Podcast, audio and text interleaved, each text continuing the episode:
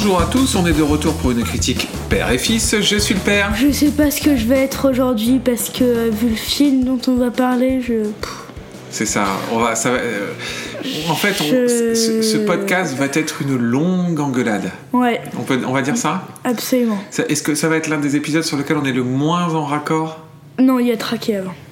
Ah oui, à traquer. Mais alors traqué, je, je, je ne te comprends pas. J'ai l'impression qu'on est à l'opposé, au bout du monde l'un l'autre. Est-ce qu'on a réussi pas. à, à faire une parenthèse avant même de citer le film dont on va parler? Absolument qu'on a réussi. Bon, très bien. Donc, euh, aujourd'hui, on va parler de Argyle, le nouveau film euh, de Matthew Vaughn, dont je vais faire le pitch tout de suite. Un romancier, alors en plus c'est une romancière, donc je dis tout de suite, une romancière d'espionnage introvertie est entraînée dans les activités d'un sinistre syndicat clandestin. Bon, alors c'est- nul. Donc, euh, c'est l'histoire d'une écrivaine de films d'espionnage qui se retrouve embarquée dans une euh, par un agent secret qui lui explique que grosso modo ses livres sont tellement réalistes qu'ils prédisent l'avenir et qu'ils prédisent les actes d'une société secrète qui s'appelle la, la division? C'est la division, hein? Je crois. je crois. Bref, une sorte de truc un peu à la James Bond. Euh, et donc c'est un, c'est un film qui est une sorte de, de remake non avoué, parce que je l'ai, je l'ai entendu nulle part, de, euh, du film Au revoir à jamais de Rémi Harlin euh, des années 90, et un mix avec Night and Day, le film avec Tom Cruise et Cameron Diaz. Voilà. C'est pour ceux qui l'ont vu, c'est, c'est un remake non avoué de ces deux films-là. Euh, mon fils, qu'as-tu pensé du film Argyle de Matthew Vaughn? Je peux mettre une note? Non, c'est à la fin. Oh. Non, je ne, te, je, je ne te laisserai rien passer durant ce podcast. Je Oh. serai intransigeant. Les règles vont être hyper dures parce que je sais que tu es intransigeant et partial et. Mais sur des et- films comme ça, bien sûr que je le suis. Et t'es trop méchant. Donc du On coup, est pas d'accord, mais sur des films comme es- ça, je dois l'être. Là, je suis comme les, les auditeurs qui écoutent le podcast. Je te vois comme un, un- le comment ils disent euh, Hungry Son Euh. le Grumpy Son. Ouais, bah, je te vois comme le Grumpy Son. Bah moi je te vois comme quelqu'un qui n'a jamais vu de cinéma et qui ne s'intéresse pas au cinéma. Et bim T'as bien raison de me dire ça. Donc, mon fils, qu'as-tu pensé du nouveau film de Matthew Vaughn, de Matthew Vaughn, pardon, Argyle? Eh bah j'ai détesté ce film, hein. mais au sens propre, je l'ai détesté. Enfin, je n'ai rien à dire à part que je l'ai détesté. Et toi? Et moi, Tu un vas faire l'avocat du diable parce que tu sais très bien que j'ai raison. Alors, je vais pas. Alors, pour le coup, tu as tort. Et, euh, et c'est pas parce que Et j'ai. t'as pas raison non plus. Euh, alors, c'est un film qui me pose beaucoup de problèmes. Parce que j'adore Matthew Vaughn, qui est le réalisateur de Argyle, qui est le réalisateur de Kingsman, qui est le réalisateur de Kick-Ass, euh, qui est le réalisateur du X-Men.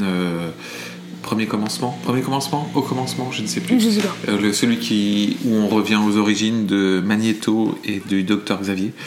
Euh, je, je pense que actuellement c'est, à mon sens, le meilleur réalisateur de films d'action, de scènes d'action. Euh, je garde en tête euh, la scène du premier Kingsman dans l'église, qui est pour moi la plus grande scène de film d'action que j'ai vue. Donc c'est un, un réalisateur pour lequel j'ai beaucoup, beaucoup, beaucoup d'affection. Euh, je trouve que Argyle reste un film qui visuellement est vraiment très chouette. Il y a plein de scènes vraiment cool. Après, je pense que l'histoire et surtout le rythme est vraiment à chier. Euh, pardon, j'aurais pas dû dire ça. Est vraiment mauvais. Donc, c'est un film qui me pose problème parce que euh, c'est comme si on avait mélangé le l'inventivité et le génie visuel d'un type que j'estime beaucoup, Matthew Vaughn, avec euh, la médiocrité et, euh, et la pauvreté d'un scénario Marvel. Voilà, je peux pas mieux le décrire que ça. C'est le sentiment que j'avais. J'avais l'impression de voir euh, Matthew Vaughn réaliser un scénario de film Marvel. Et donc, je ne peux pas détester ce film parce que ça reste visuellement assez incroyable. Mais je ne peux pas l'aimer non plus parce que son histoire est complètement nulle. et son rythme est vraiment mauvais. Voilà. Donc c'est ce qu'on appelle de la nuance, mon cher fils.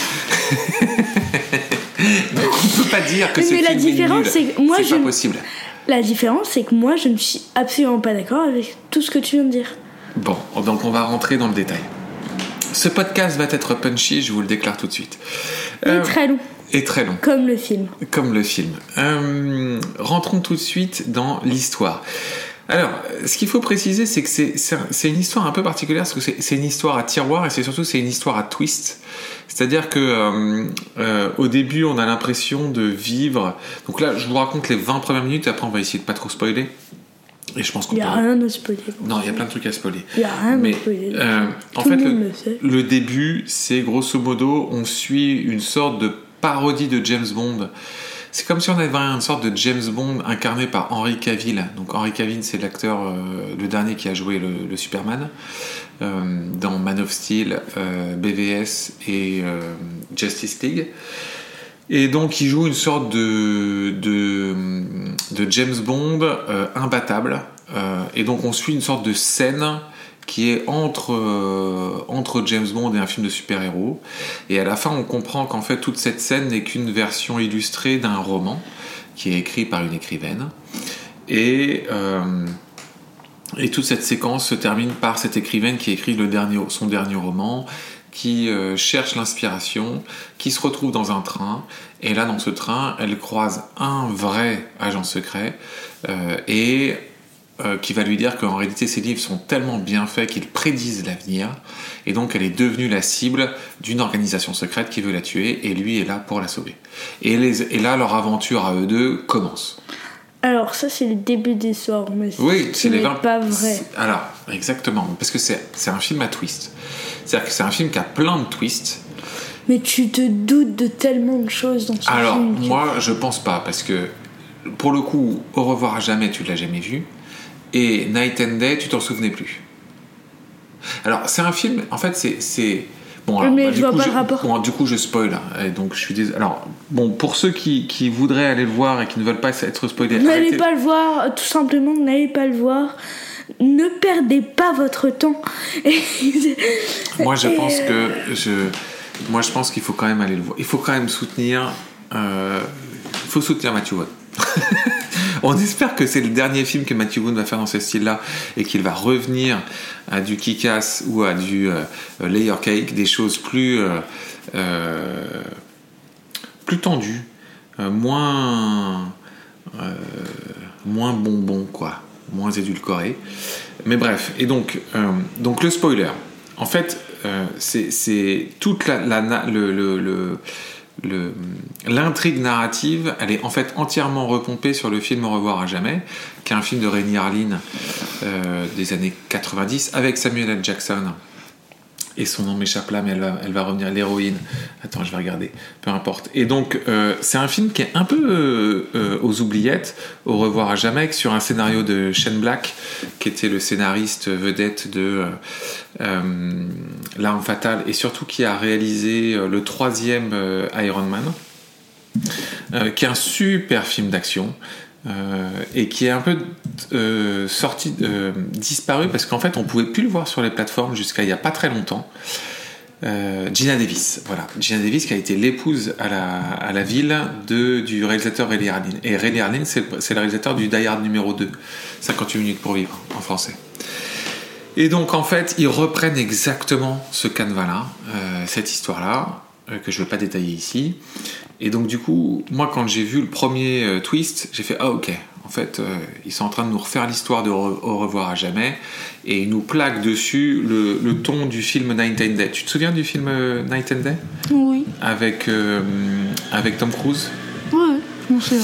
euh, qui était plutôt un, un chouette film, euh, qui, est un, qui est un film qui date de 2010 avec euh, Cameron Diaz, un film de James, Mangold, James Mangold qui étant le réalisateur, tu sais, du euh, de Logan et du dernier, euh, entre autres, hein, et de 3h10 pour Yuma et du dernier euh, Indiana Jones, qu'on a hélas, qui a été une grosse déception, qui était pour le coup un film très sympa, qui parodiait les films de James Bond avec un ton très humoristique, très sympa, etc. Et donc, Argyle, c'est exactement ça dans le scénar. On est d'accord? Plus des, des twists, pas mal de twists, à droite à gauche. Là, tu le vends bien, le film. Ah ben, Donc, euh, non. j'adore. C'est exactement ça. Tout ça plus un chat. Oui, mais non, du coup, euh, non, je ne suis pas d'accord avec ça. Tant que tu vends bien ce film, je ne suis pas d'accord avec ça. Qu'est-ce qui t'a posé problème dans l'histoire? Tout. Absolument tout. Même la réalisation, on est là. Non, alors, Une question. Non, attends, après. Parce que alors pour Attends. le coup, c'est là où on est le peux- plus moins d'accord. Est-ce que je peux te Cette poser une ne veut question rien dire. Le plus moins d'accord. est-ce que je peux te poser une question Vas-y. Est-ce que le réalisateur choisit la musique Oh, il y participe, oui. T'as pas aimé la musique La musique des combats, ça rend les combats complètement ridicules. C'est une comédie musicale. La deuxième chose, c'est euh, on ne pense à aucun moment qu'ils vont mourir. Ça, à aucun moment, j'ai pensé que l'un des deux ou pers- personne n'est mort. C'est vrai. Personne n'est mort. À part les hommes de seconde main qui se font déglinguer euh, Mais pff, par même pelleté pas, de euh, 50. Même pas, on les voit tomber, il n'y a rien du tout. Donc euh, ils sont juste assommés. Non, mais ça, je suis d'accord. Ce film est plus que ridicule. Tout me pose problème. L'histoire de ce chat dans une valise, mais qu'est-ce qu'il fait là le, le grand méchant du film se fait tuer par ce chat. Mais quelle est la logique C'est une insulte au film d'action. Alors, Mais tu, tu sais que j'ai raison. C'est ça le pire. alors le, mon problème, c'est que en soi, je trouve que t'as pas tort. Et là, on touche au scénar du film qui a deux problèmes. Un, le ton, qui est très marvelien. Donc, c'était exactement ce que tu décris. Mais même pas, Marvel, c'est encore euh, plus, c'est plus sérieux que ça. Marvel, c'est plus sérieux que ça. Marvel, c'est plus sérieux que ça Mais pendant la scène là, euh, avec les bombes euh, de, de couleur, Bon, ils vont. ils- jamais Marvel va mettre une musique de balle dans une scène d'action. Parce que là, c'est le côté comédie. Bon, attends, on peut se revoir Ant-Man et tu vas voir des choses complètement affreuses. Mais Ant-Man, Tu veux qu'on regarde Ant-Man, c'est une exception. Ant-Man, c'est une Tu veux qu'on exception. revoie The Marvels? Tu veux qu'on revoie euh, Thor 4 Love and Thunder avec des scènes complètement what the fuck dans tous les sens? Non mais Mais même ça, c'est plus sérieux que Non, le film. Mais pas. bien sûr que La- si. Mais jamais Marvel va te mettre une musique de balle non, dans une scène d'action. Je, je suis d'accord que dans Marvel, jamais tu as pensé que quelqu'un meurt. Les, les hum, combats, c'est des combats, c'est des combats de maternelle. Ok. Mais ils vont jamais te mettre une musique de balle. Bon, je te, je te trouve, je te trouve dur. Je te trouve dur. Moi, le, problème, le plus gros problème que j'ai eu sur le, sur le scénar, c'est que c'est un film de 2h20 qui devrait durer 1h45. Et donc, en fait, t'as une sur... Qui n'aurait jamais dû être là. Non mais t'as une sur, euh, si tu veux, euh, explication. En fait, c'est marrant parce qu'à un moment donné, je me suis. La première réaction que j'ai eue, c'est non mais arrêtez de nous prendre pour des débiles. C'est-à-dire qu'ils te disent euh, attention, il se passe ça. Puis euh, deux minutes après, attention, il se passe ça. Tu, dis ok, c'est bon, tu me l'as déjà expliqué une première fois, j'ai compris. Mais c'est reparti pour une troisième fois. Attention, il se passe ça. Tu fais non mais attendez, je m'expliquez pas cinq fois ce qui est en train de se passer. Une fois, c'est bon, ça suffit. Et donc, du coup, tu te dis, à la deuxième fois, tu dis, mais attends, je suis pas débile, euh, tu me l'as expliqué une fois, c'est bon, j'ai compris. Et en fait, le sentiment que j'ai eu à la suite, parce que tu as des surexpositions de, de, séquences où il réexplique, il réexplique et il réexplique encore ce qui est en train de se passer dans le scénario, qui est qui est faussement compliqué, mais en réalité, tu as l'impression que c'est un, un film qui est fait pour les gens qui font autre chose. C'est-à-dire, c'est un film qui a été conçu pour des gens qui sont en train de faire le ménage ou qui sont en train de jouer à leurs jeux vidéo sur leur téléphone, qui font autre chose. Et qui, de temps en temps, lèvent les yeux sur l'écran en se disant Ah, au fait, euh, qu'est-ce qui est en train de se passer? Et là, pile à ce moment-là, tu as quelqu'un qui dit Il est en train de se passer ça. tu vois? Le vrai problème, c'est que quand tu es au cinéma et que tu suis tout ce qui se passe, t'as pas besoin qu'on te réexplique cinq fois, en fait, le teneur du scénario. Et du coup, pour le coup, ça, je suis d'accord que le- ça crée un rythme dans le film qui est très bizarre, dans lequel on te réexplique 50 fois les mêmes trucs. Et ça le ralentit complètement. Et notamment le dernier tiers est un calvaire, quoi. Parce que t'as as, l'impression que le film est interminable, alors que tu sais parfaitement où est-ce qu'il va. Donc là, ça, moi, je te l'accorde. Il y a un vrai problème de rythme dans le film. Donc on est d'accord. Nous ne sommes pas d'accord. Bon, Parce que encore, c'est même pas la chose qui m'a le plus gêné dans ce film. Alors que toi, c'est la chose qui t'a le plus gêné dans ce film. Oui. Donc non, nous ne sommes pas d'accord. Bon, moi, moi j'ai trouvé que c'était, c'est le plus, pour moi c'est le plus gros problème. Euh, est-ce qu'on peut passer à un truc sur lequel je pense que pour le coup on va être d'accord, c'est que le, le casting est très chouette. On peut au moins se dire que le casting est chouette. Non, il y a. Je compte. hein. Non mais attends, Trois- Il y a trois acteurs qui sont bien. Oh, c'est déjà pas mal. C'est- non mais il y a plus que trois non, mais acteurs. il y a Regarde, trois va- acteurs sur dix qui sont bien. Faisons, faisons les rôles. Donc déjà, on a le fameux agent Argyle, est interprété par Henry Cavill. Tu le vois trois fois dans le film, allez hop. Il est plutôt bien. Il incarne bien le truc. Non Oh, Henry Cavill, il est plutôt, il est, il a ce côté Mais un peu. tout le monde fait. Mais tout le monde est capable de faire ça, il ne fait rien de particulier. Oh, je suis pas d'accord. Henry Cavill, moi je Mais tu le vois trois fois dans le film, tu dis qu'il, tu ne peux pas dire qu'il est bien. Moi je trouve que Henry Cavill, il a ce petit côté des, des actionneurs des années 80-90 qui avait ce physique et cette présence. Et il joue beaucoup Oui, bah, il fait de la muscu, mais ça veut pas dire que c'est un bon acteur. Oui, je suis d'accord, mais il a cette présence, ce physique, il joue sur sa physicalité, il joue sur tout ça, et ça marche. Mais il dégage rien en plus. Bon, je suis pas d'accord. Euh, le vrai héros du film, c'est euh, le personnage de Ellie Conway, Conway qui est l'auteur de, des romans, qui est interprété par Bryce Dallas Howard. Comment tu l'as trouvé, Bryce Dallas Howard Qui est pour le coup, tu sais, l'actrice qu'on avait déjà vue dans les Jurassic World. Euh, qui est connue pour euh, donc euh, la, la, la- la dernière saga des, des Jurassic World. Euh, Qu'est-ce qu'elle a fait d'autre de connu? Elle a joué dans Black Mirror, je me souviens. Je ne savais pas qu'elle jouait dans The Mandalorian. Si, Ah, tu vois qui c'est? Ouais. D'accord. Moi, je, elle me, moi je, je suis à peu près sûr qu'elle a joué dans un film de Shyamalan. Euh, Et même Black Mirror, je vois qui c'est. D'accord, bon, moi je me souvenais pas. Elle a joué dans Twilight. Euh, je ne vois pas du tout qui c'est. Elle a joué dans Terminator Renaissance. Ah, mais oui, elle joue dans Terminator Renaissance. Elle joue Kate Connor. Elle joue Gwen Stacy tout à fait dans le Spider-Man 3 de, de Sam Raimi. Voilà, elle joue dans La jeune fille de l'eau de Shyamalan et dans Le Qui village. est ultra mal noté. hein. Oui, oui. Et elle joue dans Apollo 13, Le Grinch et Un homme d'exception. Elle a beaucoup joué au début de sa carrière avec Ron Howard. Euh, ah bah oui, mais je pense que c'est la fille de Ron Howard. Bryce Dallas Howard, a priori. Oui, ça paraît assez logique.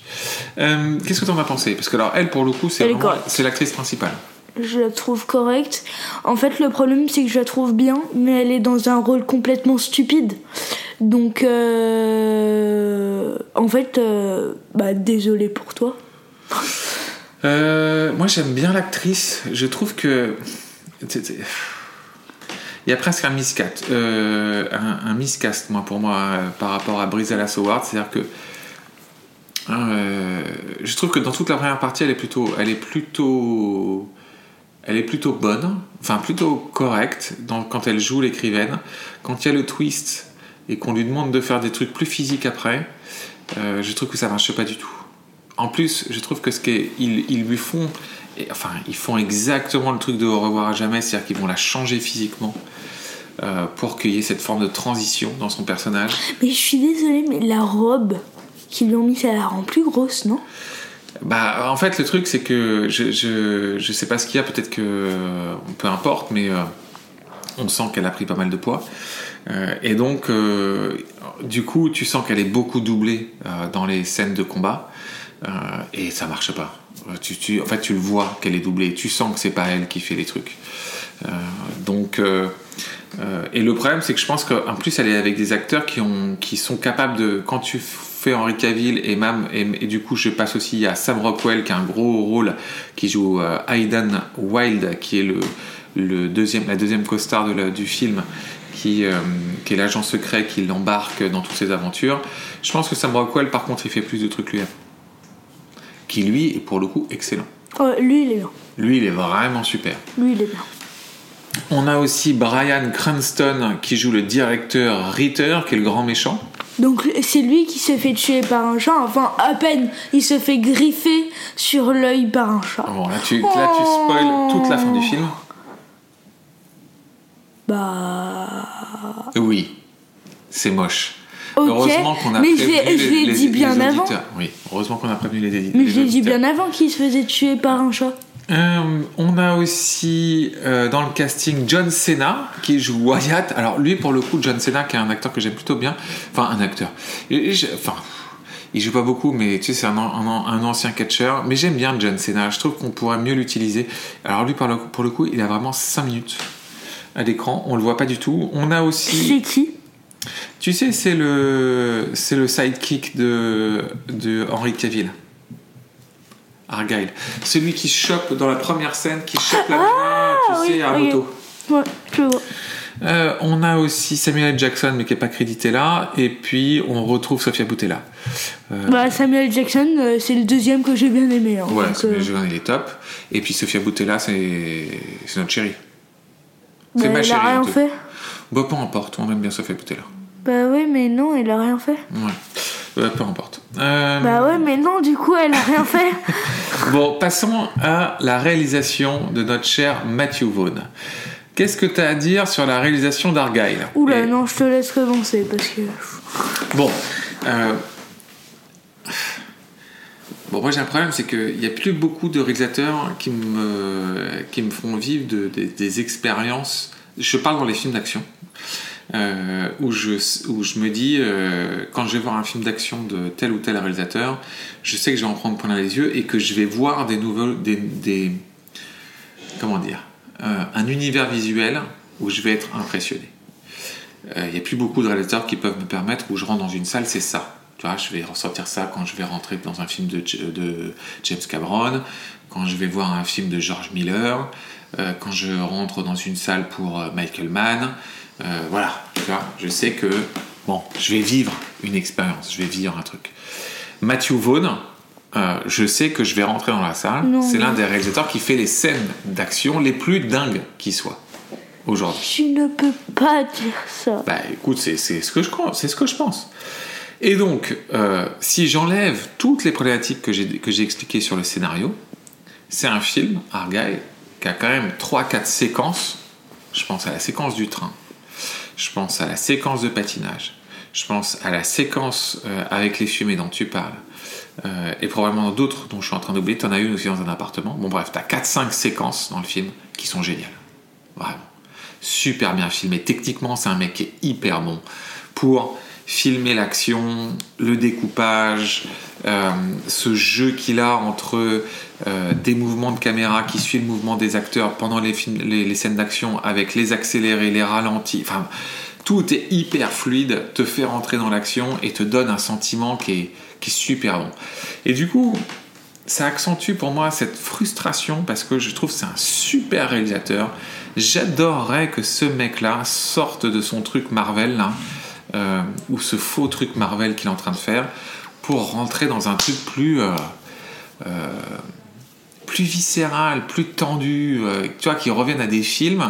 Et même Kingsman, je trouve Type- que c'est, il y avait rien de tendu dans Ah si, la scène, tu- mais tu rigoles, la scène de l'église, elle est hyper Oui, mais tu sais qu'il va rien lui furieuse. arriver. mais non, c'est pas vrai. Dans, les, dans le premier Kingsman, t'as un truc très irrévérencieux dans ce, dans ce film-là, qui se perd après. Tu vois, le côté irrévérencieux, le côté furieux, le côté viscéral, tout ça, ça se perd derrière. Moi, je voudrais qu'il revienne à ce cinéma-là, Matthew Vaughn. Je voudrais qu'il fasse, j'en sais rien moi, un, un polar bien tendu ou un film d'horreur. T'imagines ce mec-là faire un film d'horreur avec l'or qu'il a dans les mains, dans sa capacité visuelle à faire? Bah, déjà, dans tous les cas, il fera un film de zombies. Mais peut-être pas. Bon. En tout cas, visuellement, je trouve que c'est un. C'est un réalisateur que j'adore, vraiment. Je trouve que c'est un super réal. Et je trouve que Argyle, hormis quelques VFX qui sont un peu compliqués, et notamment liés euh, à Brice Dallas Howard, parce que je pense qu'à des moments donnés, ils l'ont complètement euh, digitalisé pour mettre en 3D, pour faire des mouvements, etc. Et du coup, l'incruste, ça se voit quand même vraiment pas mal que c'est elle qui fait rien, quoi. Hormis ça, euh, je trouve que le film euh, visuellement est vraiment très cool. Vas-y.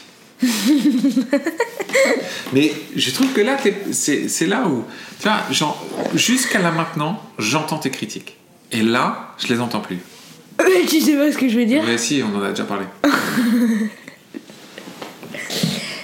Euh. Non, en fait, j'aime pas son. De 1, j'aime pas son. Comment il filme les scènes de combat. Oh. Mais, c'est mon avis Mais là, sont- Ah, mais je te garde ton avis. J'ai le droit de, j'ai le droit de, de, de considérer que t'as tort. c'est mon avis C'est- pour ça qu'on fait un podcast, non? Oui, t'as Pour donner notre avis. T'as complètement raison. Ouais, voilà. Euh, je je n'aime pas sa technique pour filmer les scènes d'action. Euh, ma raison est les qu'il- les accélérés qu'il fait. Il joue avec des accélérés et des ralentis. On ne voit rien. Je trouve qu'on ne voit rien, on voit que des images qui passent comme ça, on ne voit rien. On ne comprend. C'est comme du Marvel. C'est presque autant que du Marvel, sauf que là, les scènes y restent, sauf qu'ils sont en accéléré, du coup on voit. Suis pas d'accord. Pour le coup, là, là je, je ne vois même pas de terrain où on peut euh, être d'accord. Mais plus, il y a un truc, la scène qui m'a. J'avais envie de me suicider. C'est. Non, non, mais c'est. J'ai envie de sortir de la salle et de courir. Euh, la salle, la scène avec les fumées. Même avec le patinage artistique. Oh, mais j'ai super La- scènes. Elles sont hyper inventives. La seule scène, qui, la, le seul- la seule scène qui peut passer, c'est la scène du train, Qui est vraiment top. qui n'est pas mauvaise. Ah non, mais en plus, Qui techniquement, n'est pas mauvaise. C'est à moi de parler. techniquement, la scène du train, elle est oufissime. Parce que. Il fait, Même il avec fait- ses accélérés, il fait un swap. il En gâche fait, les scènes, c'est dommage. C'est une scène d'action hyper tendue dans laquelle t'as Mais un c'est swap. rien- y a rien de tendu. swap. Mais le début, swap, on est au début. Oui. Tu sais très bien que personne ne va mourir. Il y a rien de tendu là-dedans. Je suis d'accord, mais t'as. Donc, mais une dis scène- pas que c'est du tendu. C'est une scène d'action dans un endroit confiné, dans lequel t'as plusieurs personnages qui se battent entre eux de manière hyper rapide, dans lequel en plus le personnage principal qui se bat se swap entre deux acteurs et les, et les raccords entre les deux acteurs Mais qui quel raccord Ils font exactement les mêmes Eh, mouvements. mais attends, Et, c'est le. Mais tu te rends compte techniquement ce que ça veut dire Mais il y a rien de technique là-dedans. c'est hyper dur. Parce qu'il faut que les acteurs soient parfaitement synchronisés, que la caméra soit parfaitement au même endroit, que tu récupères les swaps. pour- Parce que tout ça, c'est une question de montage. Alors oui, tu dois avoir des VFX qui derrière qui. Mais c'est que du montage. Ils ont fait la scène plusieurs fois avec différents acteurs. Ils ont, ils ont juste coupé au bon moment. Puis ils ont remis l'autre scène avec l'autre acteur et c'est que du montage. Il n'y a absolument rien de technique là dedans. Si, techniquement, c'est hyper chaud. Mais pas du tout. Et les gens qui font du montage, ils sont sur leur fauteuil, coupent, mais, coupent, mais, Oui, mais Coupe, il, faut bien que sur, il faut bien que sur le tournage, tu plus géré tout ça quand même. mais ils ont juste fait la scène, euh, allez, dix fois par, euh, par acteur. Dix fois par acteur. Attends, dix fois par acteur, ça fait, allez, plus quelques inconvénients, allez, 30 scènes. Non, mais- 30 scènes plus... Non mais alors, mon fils, je pense que là tu hallucines complètement. je pense que la scène du train, ça doit être, euh, c'est plusieurs semaines de travail. C'est une certitude. Et on Mais verra le jamais, making dit- of. j'ai jamais dit le Non, contraire. mais tu te rends pas compte. Mais j'ai jamais dit le scène qui, contraire. techniquement est hyper balèze pour à Mais- faire. Donc, elle est, elle est très très complexe. Mais on regardera un, un making-of pour que tu puisses prendre conscience, si tu veux, de la complexité de ce qui est, de ce qui est fait. Après, que tu le ressentes pas, j'entends. Mais c'est une scène vraiment Bah, compliquée. alors, dans tous les cas, ça n'a pas marché. Il n'a pas Sur- réussi à le faire ressentir. Pour toi, moi je l'ai ressenti. Moi j'ai trouvé ça vraiment impressionnant. Secondo, euh, la scène du patinage artistique. Non mais. J'ai plus, en- plus envie de parler de ce film, je te laisse continuer. Ça me. Je... Bon, est-ce qu'on, est-ce qu'on, est-ce qu'on on- on va à la conclusion? Mais on n'a même pas. euh, le scénar, on en dit quoi? Bon, c'était la première partie. C'est bien, t'étais, pas là quand on a fait la première partie du podcast. C'est ça? Non mais j'ai- en fait, d'amnésie rétrograde. non mais je t'ai pas entendu dire qu'on passait euh, au scénar. D'habitude tu fais. ouais, J'ai euh, fait scénar, puis casting, puis euh, réal. Tu étais avec moi à ce moment-là Non mais en fait je t'ai juste pas entendu dire euh, maintenant Ah. on passe au scénar. D'accord, d'accord. Du coup en fait. euh, ouais, de ton regard d'enfant. Oh, c'est du tout public, mais n'y allez pas. Ok. Mon, mon fils, est-ce qu'on conseille le dernier film de Matthew Vaughn, Argyle? Absolument pas. Quelle note tu veux lui donner? Euh... Un... Deux. Sur 10. Ok. Euh, et moi, Ce qui fait un 4 sur 20. d'accord. Et moi, je lui donne un- une note de euh, 5,5-6 sur 10. Non.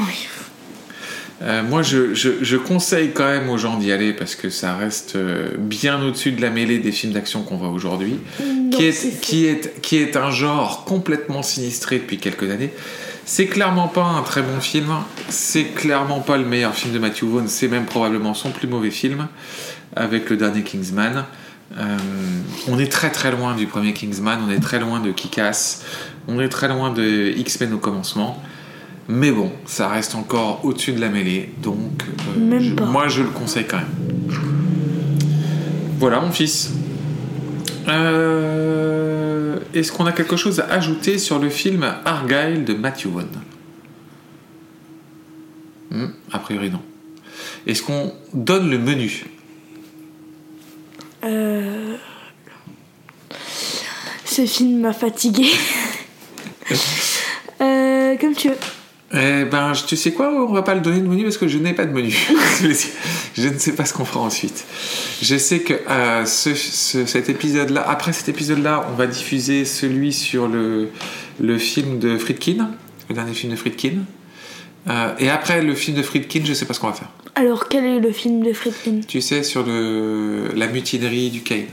L'affaire de la mutinerie du Kane. Ah, On l'a toujours pas posté. celui- Non, celui-là, on va le poster après Argyle. Ah, parce que ça fait longtemps qu'on l'a. Ouais, ça fait quelques jours déjà. Ok. Ouais, mais parce que on a notre cher Clément qui est, qui est, qui est revenu aux manettes. Et donc, euh, il revient aux manettes pour euh, l'affaire de la mutinerie du Kane. Et donc, euh, cet épisode-là est au four, on va dire, en train d'être préparé. Ok. Et après ça, je ne sais pas. Ok. Ça te va? Ça me va. Est-ce que c'est un bon menu? C'est un bon menu. Ok. Euh, Qu'est-ce qu'on. Comme toujours, si vous voulez nous aider, euh, bah, qu'est-ce qu'il faut faire? Rabaisser ce film, pardon. Il faut parler des critiques père et fils, il faut liker, il faut mettre 5 étoiles, il faut partager, il faut en parler aux amis. On fait tout ça? Ouais. Bon, très bien. Mon fils, à bientôt. Pas pour des films comme ça. Mais oui. Oui. Allez. oui. À bientôt.